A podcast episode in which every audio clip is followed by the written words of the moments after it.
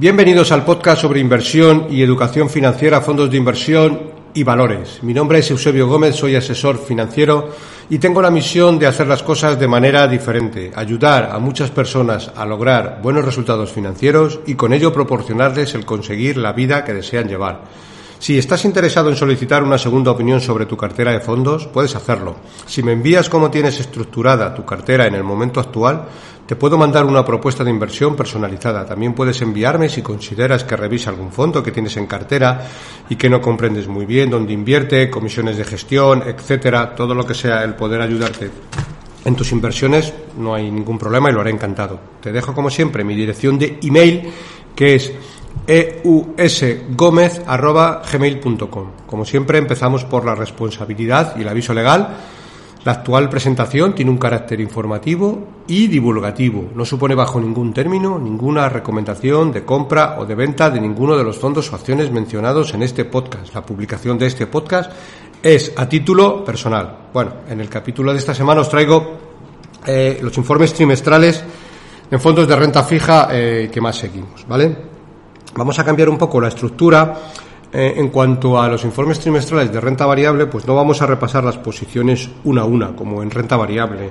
Eh, pues en algunos casos son fondos que tienen 300, 400 posiciones en bonos de renta fija. Vamos a repasar la estructura de las carteras y vamos a ir viendo los vencimientos que tiene cada fondo, el agil, es decir, los bonos que tienen dentro, qué tipo de interés dan, eh, qué tipo de calidad crediticia, repasaremos también ahora un poco esto, y la volatilidad, ¿de acuerdo? Con esto eh, nos vamos a hacer una idea bastante aproximada de, sobre todo, qué riesgo estamos asumiendo. Aun siendo un fondo de renta fija, eh, podemos encontrarnos con, con riesgos elevados, principalmente por vencimientos o por invertir en bonos de muy baja calidad crediticia. Todos los fondos que hablaremos Ninguno tiene bonos con calificación crediticia, digamos, letra C. Ahora repasaremos un poquito. Letra C, riesgo alto o muy alto de impago. Esto no quita que un bono con calificación crediticia W o triple B incurra en pagos, pero es una parte del proceso inversor, pero mm, bueno, suelen ser pocos, por eso también estaban bastante diversificados. Por eso, eh, como norma, tienen carteras bastante diversificadas. Vamos a empezar primero, por si alguno de vosotros no tenéis un poco conocimiento sobre esto, sobre las calificaciones de crédito que como norma general mm, pues dan las agencias de calificación, suelen ser Standard Poor's, Fitch y la otra es Moody's. Pero vamos, vamos a centrarnos un poco sobre todo en Standard Poor's. Vamos a empezar un poco haciendo divulgación qué es, qué es la calificación de crédito. Bueno, la calificación de crédito se establece, se establece la capacidad de una entidad para pagar su deuda y el riesgo que conlleva invertir en esta deuda, un bono. Los prestamistas se fijan en la calificación de riesgo para evaluar la posibilidad de impago por parte de la entidad emisora de deuda. La calificación de crédito es determinada, es determinada por las agencias de calificación de riesgo. Para asignar una calificación de crédito, las agencias tienen en cuenta tanto el historial de pagos como la actual relación de bienes y deudas del emisor.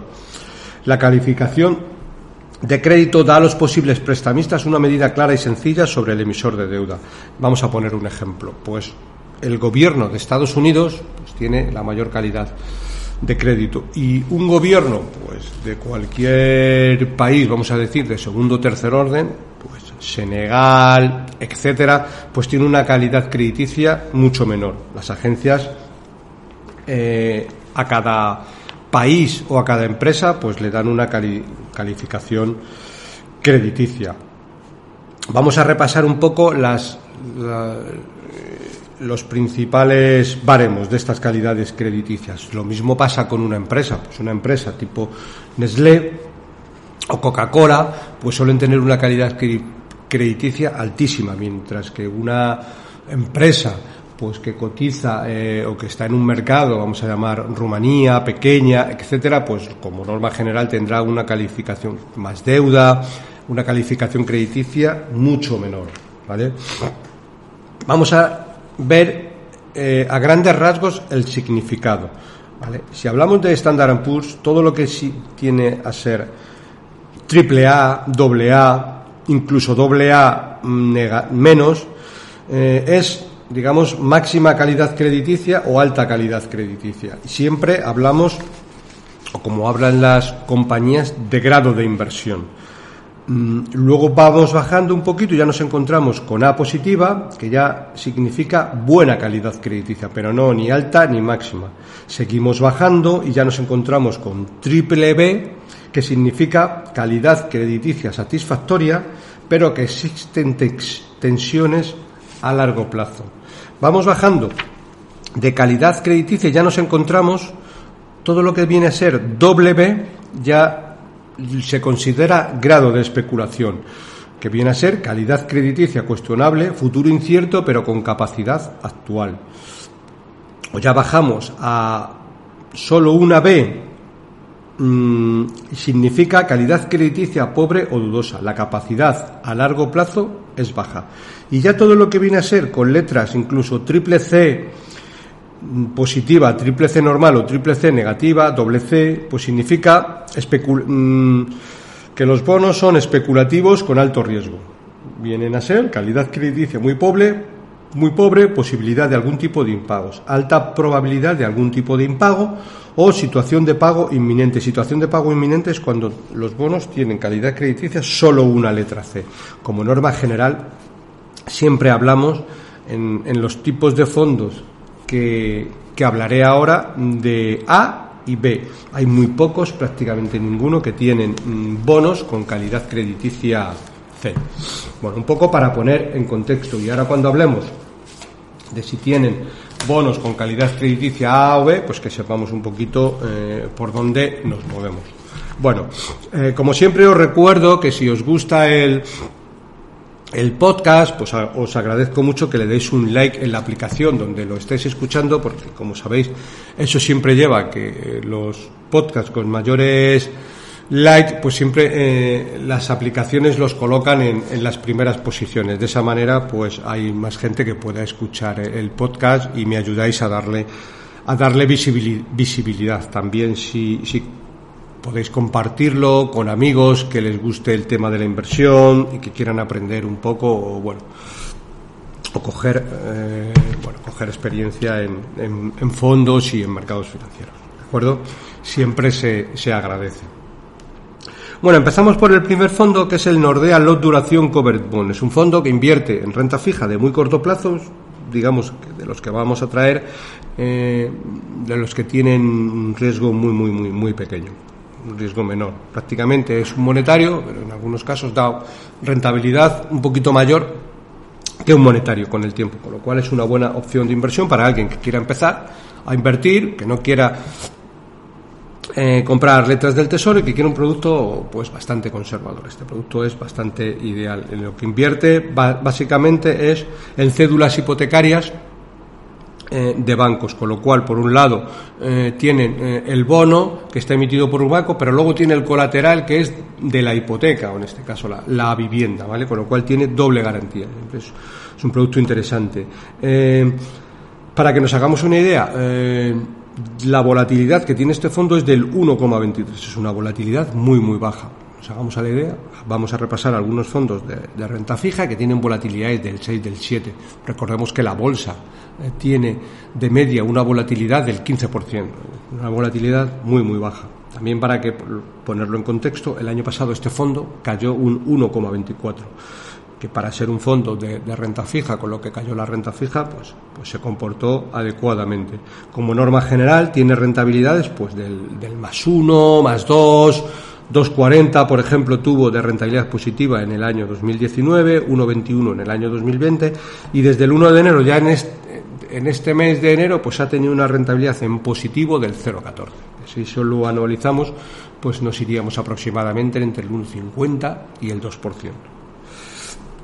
¿Qué nos encontramos? Con una duración muy, muy baja, una duración de 0,14. Prácticamente eh, tiene vencimientos a un mes todas las cédulas hipotecarias que tiene dentro. Como vemos, no puede ser de otra manera, tiene titulaciones por un 68% y derivados por un 25%. Cupones de 0 a 4, es decir, de 0 a 4%, tiene la mayor parte, que es el 97,48%. 97,48%. Fondo muy, muy, muy conservador, y que bueno pues nos va a cubrir eh, pues puede ser una alternativa mejor fiscalidad que las letras del tesoro va a dar una rentabilidad acorde en los próximos en los próximos años. Bueno seguimos con otro fondo que es el Cartesio Fan Income. En este caso Cartesio pues vamos a repasar un poco qué tiene dentro. No vamos a ir eh, eh, eh, bono por bono, porque en este caso, bueno, es un fondo que tiene una diversificación adecuada, tiene 49 bonos dentro de la cartera, que para ser un fondo de renta fija, digamos que es un poco alta concentración, pero bueno, está, está bastante bien. ¿Qué nos podemos encontrar dentro de este fondo? Que es un poco lo importante. ¿Qué TIR tiene de media los bonos que hay dentro? Tienen una TIR del 7,2% con una duración de 1,5 años. Es decir, para una persona que invierta dinero en este fondo, pues se va a encontrar con una rentabilidad aproximada dentro de 18 meses de algo así como el 7,2%. Ahora bien, tenemos que tener en cuenta una cosa, y esto es importante, es para que nos hagamos un poco la idea de, de qué ha pasado en este mes de enero. Solo ha pasado un año y si lo ponemos en contexto, este fondo el año pasado cayó un 3,40, que para ser un fondo de renta fija, pues cayó bastante poco. Pero es que desde el 1 de enero este fondo ya ha subido un 4,46%, es decir, una subida demasiado intensa desde mi punto de vista. ¿Qué pasa?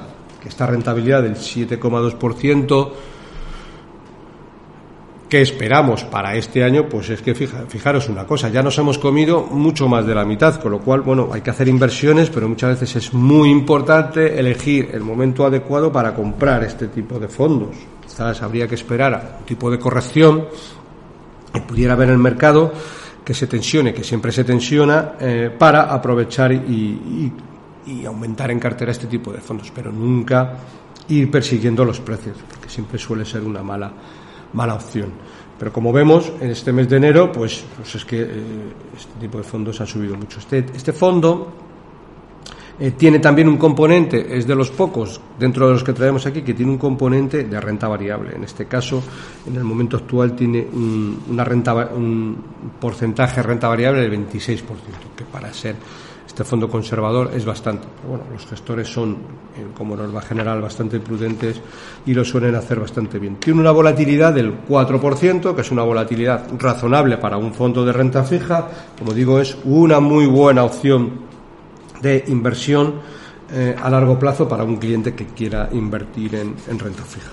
Bueno, seguimos con el Benny Melon, el Global Short que invierte en bonos de high yield. Bonos de high yield son bonos con algo menor de calidad crediticia. Lo bueno que tiene este fondo que combina high yield con corta duración. Como norma general suele tener buenos rendimientos a medio y largo plazo, porque el high yield lo que hace es son bonos de una calidad crediticia, vamos a llamar aceptable, pero con un alto cupón. Y eso hace que, como norma general, la rentabilidad esté bien y no le afecta tanto los movimientos, que le afecta, pero no en mayor medida como otros, los movimientos de los tipos de interés, porque invierte en bonos que como norma general son de corto plazo. Si vemos la duración de este fondo, tiene una duración de tres años. Si vemos por cupones, pues tenemos que de 0 a 4% tiene el 31%, de 4 a 6% tiene el 27% y de 6 a 8% tiene el 30%. ¿De acuerdo? Mm, ya nos podemos hacer una idea que alrededor del entre el 4 y el 6% tiene la mayor parte de, de porcentaje de inversión, con lo cual ya nos podemos hacer una idea de que, bueno, pues a tres años, pues es un fondo que nos debería de dar una media de entre el 4 y el 5% de rentabilidad. Volvemos un poco a lo mismo, eh, si lo vemos en contexto. En el año 2022 cayó un 6%, pero es que este año ya lleva una subida, solo en el mes de enero, del 3,50%. Volatilidad, en este caso es una volatilidad ya algo más elevada del, del 8%, pues probablemente porque los bonos de, de high siempre tienen bueno, algo de correlación un poco con los mercados financieros, aunque son bonos de, corto plazo, pero aquí la volatilidad ya es un poquito más, más elevada. Bueno, seguimos por otra interesante opción eh, en renta fija, que es el Amiral Sextan Bonpiquín. En este caso, es un fondo mm, que tiene 31 bonos en cartera, fondo que, está bien, los gestores como norma general analizan muy bien las compañías que hay dentro, no meten cualquier compañía, muchas veces son compañías que están fuera del radar de las grandes emisiones, es decir, compañías pequeñas, fondo bastante interesante para tener un producto de renta fija. Si vemos, en el año 2022 cayó un 9%, perdón, y en, el y en, el, en este año 2023 pues lleva una rentabilidad en positivo del 2,47. Un fondo que este mes de enero pues no ha subido tanto como, como el resto. Una buena, una buena opción. Casi todo lo que hay dentro son bonos corporativos, es decir, bonos de empresas y muy poco bonos de gobiernos. En concreto tiene el 87% en bonos de empresas y los vencimientos pues podemos ver que tenemos pues vencimiento de 1 a 3 años el 32%, de 3 a 5 años el 48% y de 5 a 7 años prácticamente el 6%, algo residual, con lo cual nos encontramos que prácticamente mm, tiene vencimientos mm, por debajo de 5 años más del 80%, una volatilidad del 8%, como he dicho anteriormente, una buena opción de inversión para un cliente que quiera eh, unos retornos razonables dentro de un producto de, renta fija. Y cuando hablamos de retornos razonables, ¿qué podemos esperar? Pues ver qué cupones hay dentro y siempre con una perspectiva de 18-24 meses, ¿de acuerdo? Si tenemos cupones que van del 0 a 4 el 53% y de 4 a 6 el 30%, podemos estimar unos cupones de media del 4,5%, como digo, con un vencimiento de entre tres años, pues esa es la rentabilidad que deberíamos de, obtener. Bueno, seguimos. Por Carmignac Segurité, volatilidad del 4%, una volatilidad razonable, un, fondo muy clásico y que tiene muchos inversores aquí en España. Aquí ya nos encontramos con un número total de bonos en cartera de 328. Aquí ya tenemos un poco de todo, es decir, tenemos bonos de gobiernos, bonos corporativos, mm, un fondo también que es, es, grande en cuanto a patrimonio, tiene aproximadamente, para que nos hagamos una idea, unos 5.000 millones de euros de patrimonio. Mm, por concretar, tiene una duración de 1,9 años y una GIL, es decir, los bonos, qué tipo de interés tienen, del 4,7%. Pues eso es un poco lo que, lo que deberíamos de esperar. ¿El año pasado qué pasó? Menos 4,75. ¿Qué está pasando este año?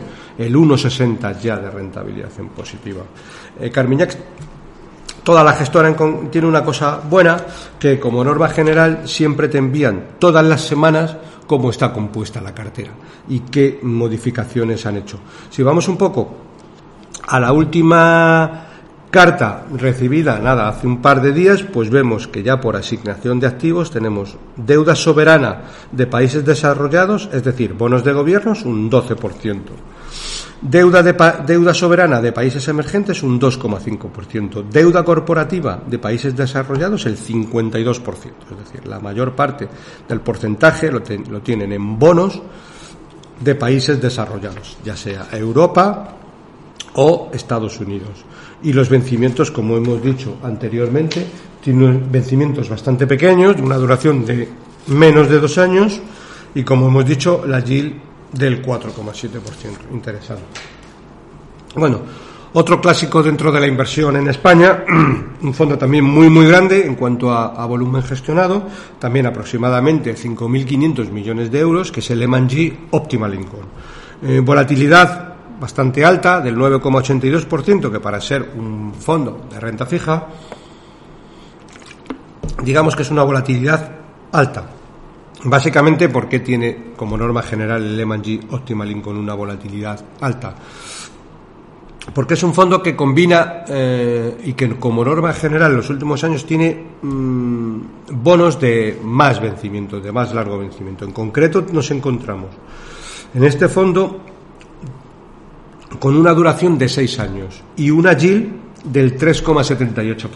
Es decir, nos podemos encontrar que como norma general este fondo de aquí a seis años pues, pues dará una yield del 3,78 menos la comisión de gestión, aproximadamente el 3,20 dentro de seis años. Pero tenemos que tener cierta consideración. Este fondo, al ser un producto de más riesgo, también es un producto que cuando los mercados recuperan, eh, lo recupera más fuerte. De hecho, desde el 1 de enero llegó una rentabilidad del 4,78%, que es, es una barbaridad para ser un solo mes. Si lo anualizáramos, pues este fondo sería una rentabilidad del 50%, entre el 50 y el 60, algo que es mm, que no va, no va a suceder, ya lo vamos anticipando. ¿Cuántos bonos tienen en cartera? 611. Es tienen bastantes, bastantes bonos. ¿Qué nos encontramos dentro de los 611? Pues bonos de gobiernos, el 27%, y bonos corporativos, el 60%.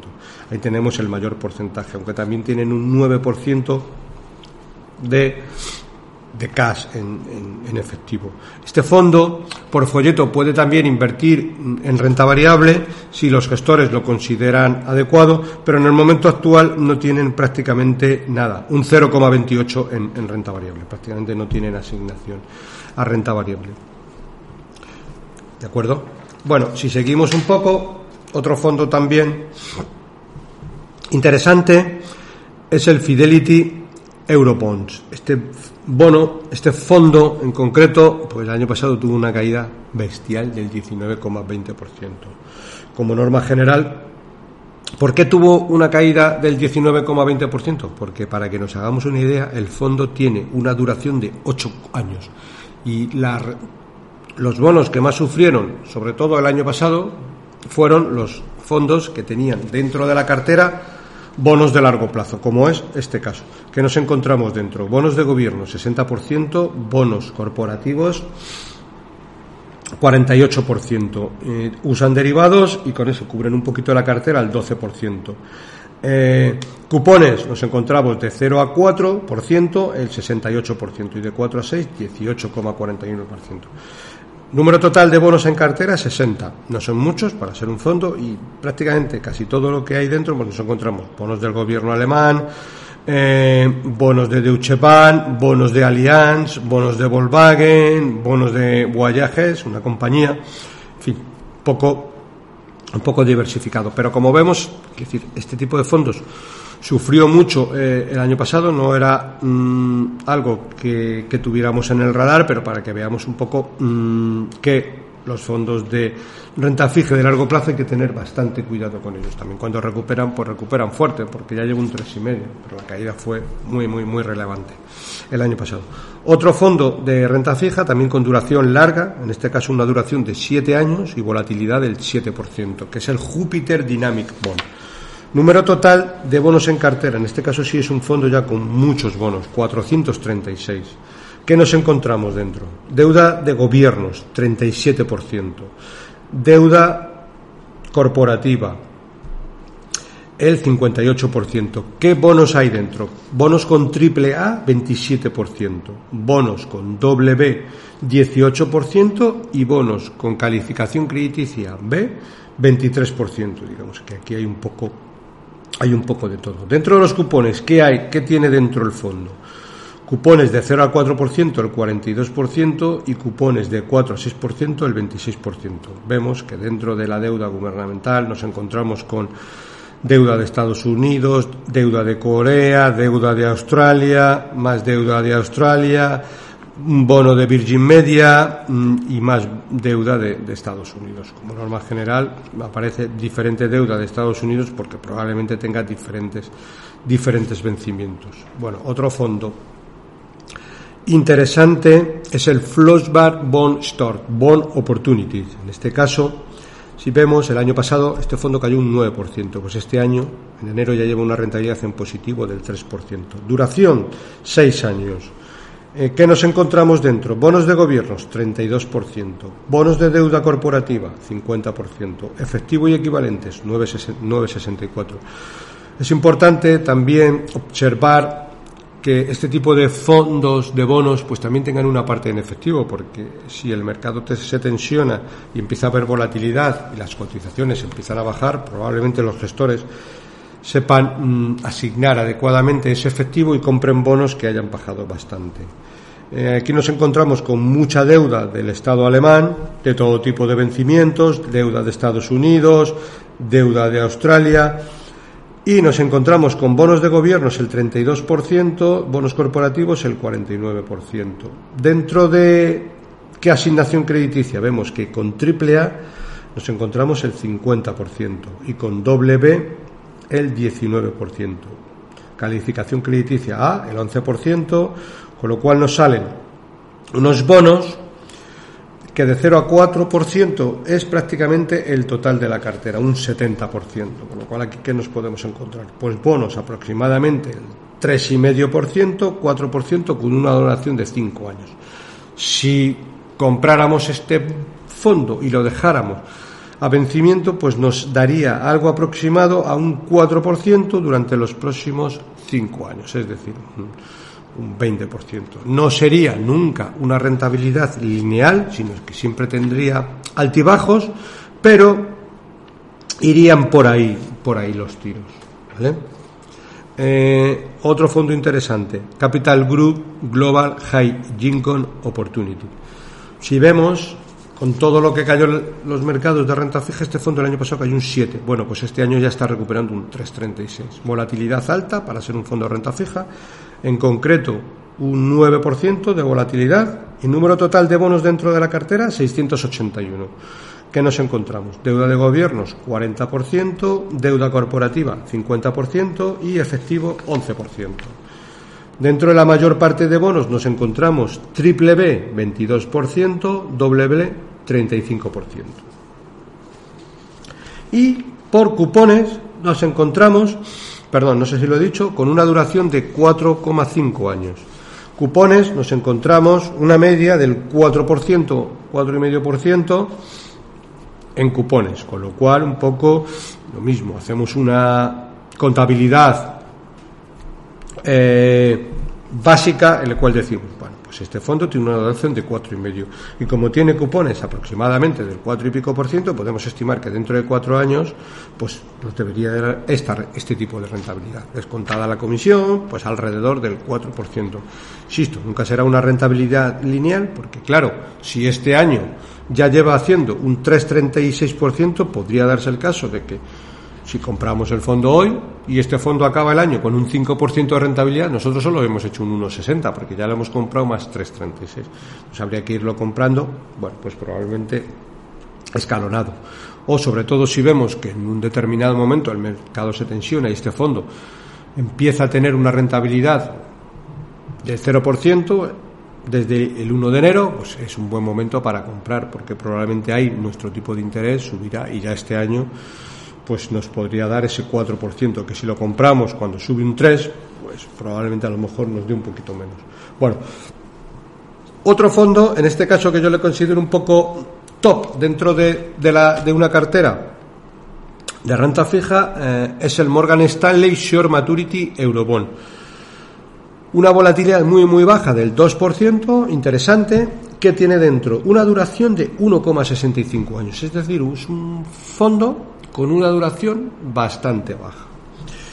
Una duración bastante baja, pero no así los cupones que hay dentro, porque de media vemos que tiene unos cupones de aproximadamente 3,5%, unos cupones interesantes en relación a la duración. Un fondo, como digo, mm, para tener en una cartera y decirlo de alguna manera, para un cliente bastante conservador en renta fija, pues puede tener un, este, este fondo que le debería de dar una rentabilidad del 3 y pico por ciento de aquí a 18 meses. ¿Qué tiene de bueno este fondo? Si lo vemos a día de hoy, pues que en el año solo ha subido un 0,63%. Al tener menos una, una duración más corta, pues le hace que vaya mucho más despacito. Es un fondo a tener muy en cuenta. ¿Qué tenemos dentro? Bonos con calificación crediticia AAA el 32%. y calificación crediticia triple B 35%. Un fondo, como digo, en el momento actual bastante, bastante interesante. Os recuerdo, como siempre, que le deis like en la aplicación, que siempre me ayuda bastante a posicionar el podcast en las mayores, bueno, en las posiciones de más, de más arriba. Siempre se, se agradece. Morgan Stanley Euro Corporate Bond, algo diferente al, al fondo anterior, aunque es de la misma gestora, en este caso porque ya tiene bonos corporativos europeos, pero aquí ¿Cuál es la diferencia? Pues si nos fijamos en el anterior teníamos una volatilidad del 2% y ahora nos encontramos con una volatilidad del 8,42%, mucha más volatilidad. De hecho, el año pasado cayó un 14%, es verdad que este año está subiendo un 3,29. Tenemos una duración más larga de cuatro años, con unos vencimientos aproximadamente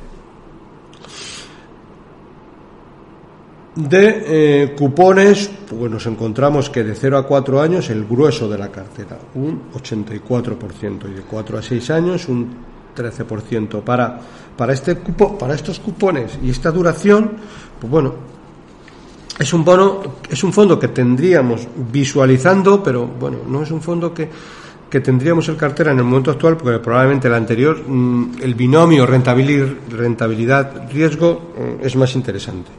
Número total de bonos dentro de la cartera, 300. Como digo, calificación crediticia, casi todo lo tenemos en triple B, que para estar en triple B, un 60%, digamos que tenemos unos cupones, bueno, que no son muy, muy altos, ¿vale? Para, para la duración del, del fondo y demás. Otro fondo también interesante, en este caso Morgan Stanley Global Fixed Income Opportunity. Dentro de Morgan Stanley es un fondo como su nombre indica, que es global, eh, mm, puede invertir donde considere mejor el gestor, bonos corporativos, bonos de gobiernos, etcétera, ¿vale? Una volatilidad del 7% y nos encontramos con una duración de tres años. Una duración, vamos a llamarle, adecuada, pelín baja para poder invertir dentro de la cartera. ¿Qué tenemos? Pues tenemos eh, bonos de gobiernos 10%, bonos corporativos 50% y bonos de titulaciones hipotecarias un 32%, ¿vale? Un fondo a tener en cuenta. Tenemos una media del 3,8% en cupones.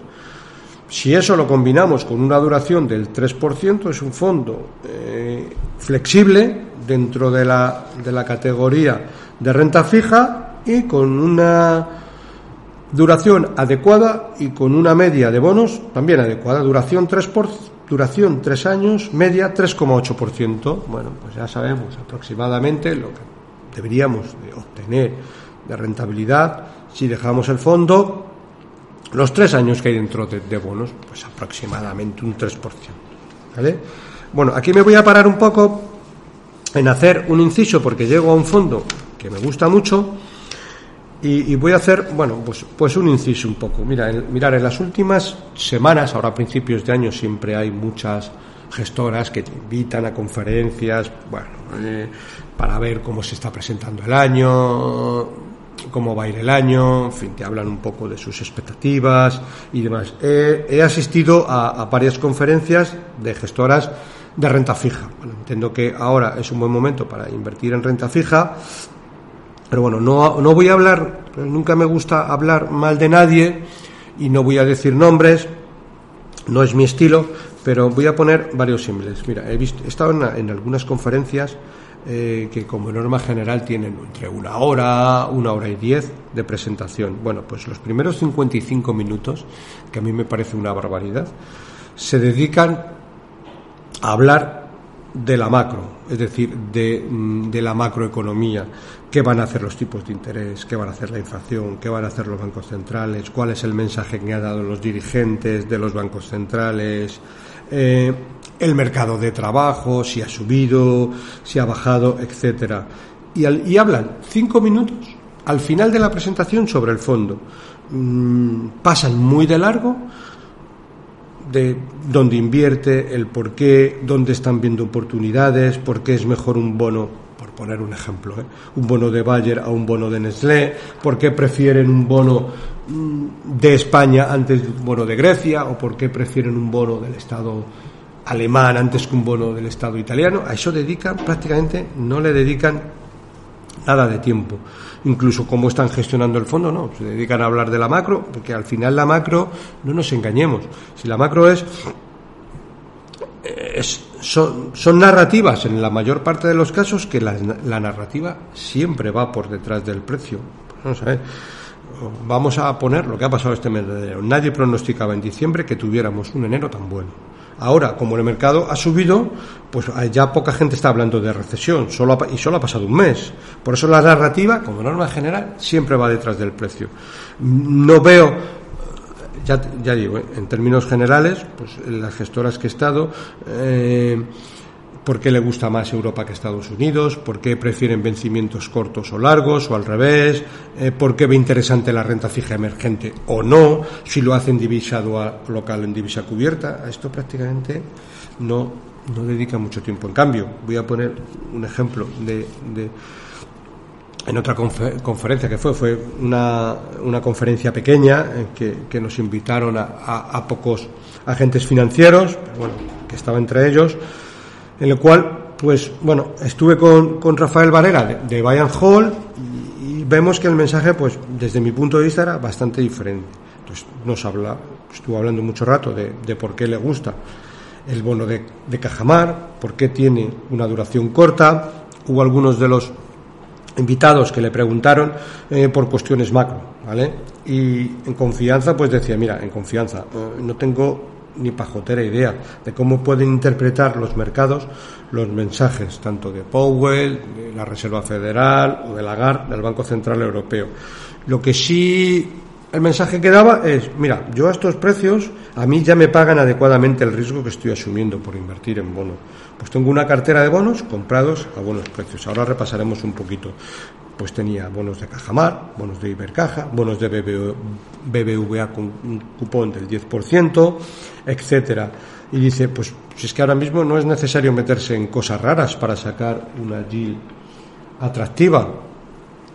Repasando un poquito eh, el fondo, en este caso el, el and Hold bonos, pues nos encontramos que tiene un 40% en bonos de grado de inversión, en los cuales, por ejemplo, habló que tiene pues un bono del, gobierno de Rumanía. Dice que el gobierno de Rumanía, pues bueno, nos puede parecer que Rumanía es, es, una cosa esotérica. Es un Estado que no tiene una deuda tan elevada, incluso como la tenemos en España, en fin, y que, que a él, pagándole un 6%, pues entiende que es un Estado donde, bueno, puede tener el dinero con un bono a corto plazo y le, que le están pagando adecuadamente el riesgo que asume que un 6% de cupón está muy bien para un gobierno de, Rumanía. Como digo, deuda sobre el PIB mucho menos que en España o que en muchos países, incluso de Europa. Nos encontramos con un bono de Ibercaja al 8%, que él le parece también muy adecuado y que a esos precios lo compra.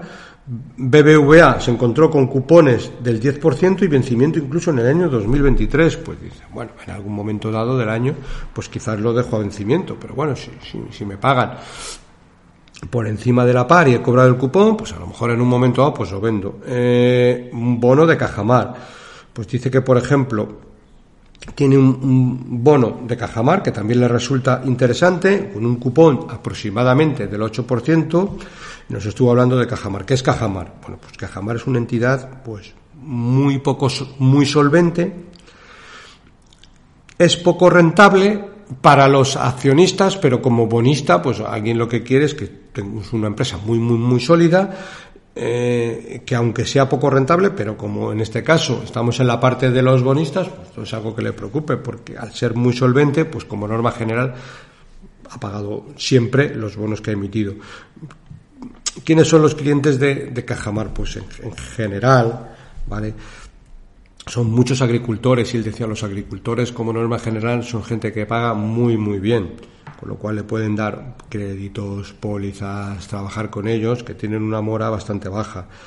¿Qué hay dentro del fondo? Pues fijaros, dentro del fondo, en general, nos encontramos con una duración de tres años y una TIR del 8,4%, es decir, una TIR muy adecuada, incluso alta, para esta, para esta duración, con lo cual es un fondo interesante al tener en cuenta. ¿Qué volatilidad tiene el fondo? El 4%. Nos habló de más casos. Nos habló que también tenía bonos de Pemex, ¿vale? Pemex es la petrolera mexicana, con un, con un cupón del 8% y vencimiento en 2028. Bonos de Antolín, que es una empresa española, con vencimiento 2028 y con un cupón del 10,7%. ¿vale? La parte que no tiene de bonos españoles, como por ejemplo son los de PEMES, como norma general tiene la cartera cubierta. Lo que vino a decir un poco es, es un fondo que aunque sea un fondo de renta fija, sí tiene cierta correlación con la bolsa. Y si dice, si las bolsas caen, el fondo caerá, porque está más correlacionado con la renta variable que incluso con la inflación y demás. Más cosas que tenía en cartera. Tiene bonos de Tulip Oil. Tulip Oil es una compañía de petróleo que en el momento actual tiene bonos al, 6%. Tú lo, hoy hay muchos fondos value españoles que tienen la acción. Bueno, pues él dice, eh, yo prefiero tener el bono, que siempre si es una compañía que hace una ampliación de capital le perjudicará al accionista, pero no al bonista, y bueno, yo con el bono estoy más, más cómodo. Cupón del 6% y bueno, pues, pues interesante. ¿Qué es lo que en total ¿Cuántos bonos tiene en cartera? 52, con lo cual tiene una, unos bonos no excesivamente eh, largos. Eh, otro clásico también, el Pinco eh, Incol. En este caso, el Pinco Incol tiene una duración de tres años y una yield de todos los bonos del 4,87%. En este caso, fijaros qué diversificación, porque es un fondo muy, muy grande, también tiene 5.000 millones de euros de patrimonio, que es bastante. Número total de obligaciones diferentes en cartera, 4.700. Es decir, bueno, hiper diversificado en todo el mundo. Podríamos pensar, para ser un fondo tan diversificado, con 4.756 posiciones en cartera diferentes, pues a lo mejor resulta que me compro un fondo índice que, bueno, pues que lo va a hacer igual y no tengo que pagar las comisiones. Bueno, pues este fondo en concreto ha obtenido una rentabilidad desde el año 2012 de media del 4,64%. Y recordaros que desde el año 2012 hasta aquí la renta fija ha estado muchos años en negativo, es decir, bonos en negativo, tanto de gobiernos como de empresas. ¿De acuerdo? Es decir, un bono, un fondo supera en el largo plazo a cualquier índice de referencia. Bueno, fondo a tener muy, muy en cuenta en, carteras. Nos pagan adecuadamente por una duración de tres años, pues prácticamente el 5%. que tiene dentro del fondo? La mayor parte, bonos con triple A, que es la mayor calidad crediticia, 53%. Bonos con doble B, 14%, perdón, bonos con triple B 14% y bonos con doble B también un 14%. ¿Vale? Otro fondo, Fidelity Global Short Duración Income. En este caso, un fondo de duración corta, pero con unos bonos dentro de la cartera adecuados. ¿Por qué adecuados? Porque tenemos una media de cupones del 4,5%, con una duración del 1,50. ¿Vale?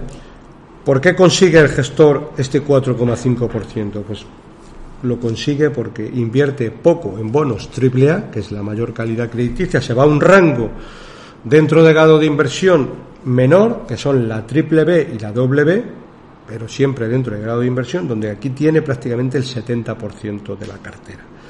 ¿Vale? Eso le da que tenga dentro unos bonos con con vencimientos cortos, pero con una tasa de interés del 4,5%. Interesante.